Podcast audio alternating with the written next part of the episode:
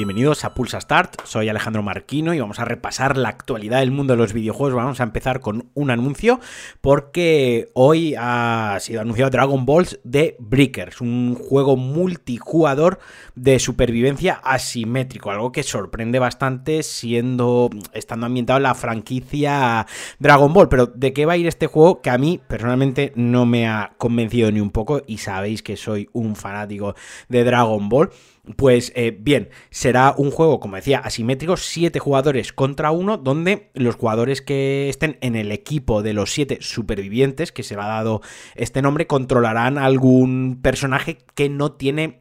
poderes, por así decirlo, pues por ejemplo con Olong o con Bulma, por ejemplo, ¿de acuerdo? Y el otro jugador llevará eh, a un malo, pues yo qué sé, llevará a Célula, llevará a Majin Buu, llevará a Freezer, entonces tendrá que dar caza a los otros siete jugadores. Además, pues la experiencia será personalizable, pues tendremos skins, que si ropita, que si power up y demás. Y el juego llegará en 2022 para PC, para Play 4, para Xbox One para Switch y además en PC tendrá una beta cerrada. Ya os digo, yo he estado viendo el juego y me parece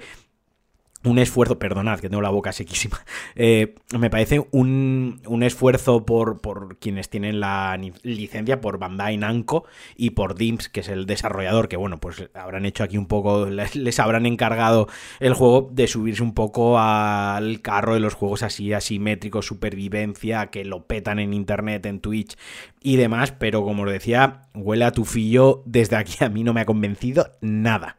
Y el multijugador que parece que sí que ha convencido bastante es el de Halo Infinite, que ya superó ayer los 270.000 jugadores simultáneos en Steam. Y es que, bueno, no grabé pro nada por la noche porque el eventillo que se marcó Microsoft para el 20 aniversario de Xbox moló bastante, pero como anuncio tocho, lo, lo guay, pues lo que se rumoreaba, ¿no? Que se, como sorpresa, se lanzó el free to play multijugador de Halo que acompañará a la campaña el 8 de diciembre, pero que ya se puede jugar en una, beta, digamos, una es casi la versión final y como digo, además es free to play y pues ha gustado bastante, o sea, hubo, ya os digo, un pico de 272.586 jugadores, que es eh, bastante, bastantes jugadores a la vez si lo pones en el contexto y llegó a a plantarse, a perdonad, estoy súper espeso porque hoy he entrado a currar a las 6 menos cuarto de la mañana son las 6 menos cuarto de la tarde y ya tengo el cerebro hecho papilla. Llegó a plantarse entre los cuatro juegos más jugados durante el lunes de, de, ayer. No tenemos todavía cifras totales porque también se puede jugar en el Game Pass, se puede jugar en Xbox, pero vaya, viendo solo las cifras, solo en concreto de, de Steam pinta a cosa gorda. Yo si puedo hoy voy a sacar un ratito, me lo quiero instalar, quiero jugarlo, quiero probarlo, a ver si para el DLC de esta semana, donde os hablaré de Forza Horizon, como os dije, puedo hablar un poquillo de, este multijugador. No creo que luego en el tiempo alargado, en el largo plazo, vaya a jugar mucho, porque no, pues ya no tengo, ya no juego con nadie habitualmente. Estos juegos suelen morar jugarlos con colegas. Ya lo que juego tengo menos tiempo y juego cosas yo solo y tal. Y creo que me va a frustrar, porque ya me veo mayor y me veo malo para estas cosas. Pero bueno, si lo pruebo, yo os cuento. Y otro de los anuncios bastante guays que también se había filtrado eran las mejoras de retrocompatibilidad en mogollón de juegos de 360, como por ejemplo Dead Space, como Dragon Age, como Mass Effect, como Max Payne y un montonazo de juegos que al final fueron unos 76 juegos que tenían pues entre las otras entre las mejoras más llamativas un auto HDR como un procesado HDR bastante resulón y bastante resultón y un FP boost que mejoraba, vamos, que a casi todos los juegos los ponía a 60 frames fijos. Una lista, como os digo, bastante, bastante larga, la estoy repasando así eh, por encima. Fear, Fear 2, Fear 3, eh, Manhunt, Max Payne, Max Payne 2, eh, Max Payne 3, Mortal Kombat vs DC Universe, juego malísimo que a mí me encanta, el primer Nier tenemos por aquí, eh, Red Dead Revolver, Resident Evil Operación Raccoon City, otro pestuño, los Star Wars Jedi Knight 2, Jedi Outcast, The Clone Wars, el Revenge of the Sith, está muy chulo, o sea, eh, hay cositas, el Team Splitter, Future Perfect y el 2, que también estaban muy guapos, hay cositas, no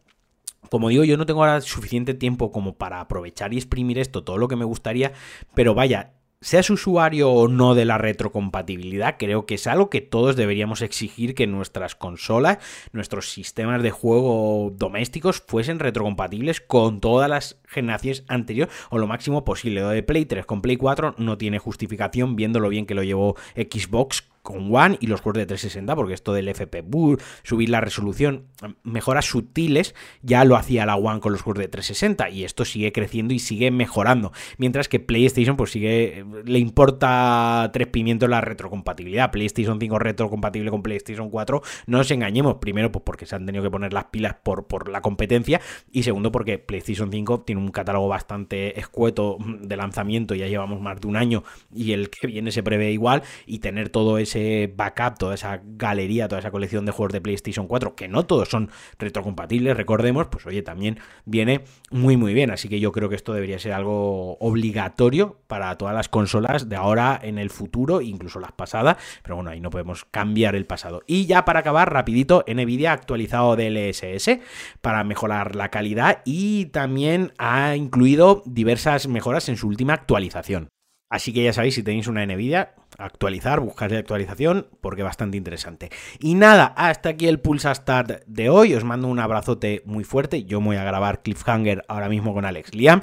Si no escucháis Cliffhanger, muy mal. Irse ahora mismo y buscad Cliffhanger en vuestra aplicación de podcast. Como siempre, se agradecen retweets, se agradecen valoraciones en vuestra app de podcast favorita. Y si queréis colaborar conmigo, me queréis echar una manilla a continuar con los podcasts, pues ya sabéis, patreon.com barra Alejandro Marquino. Os, os, os mando un besote muy fuerte y adiós.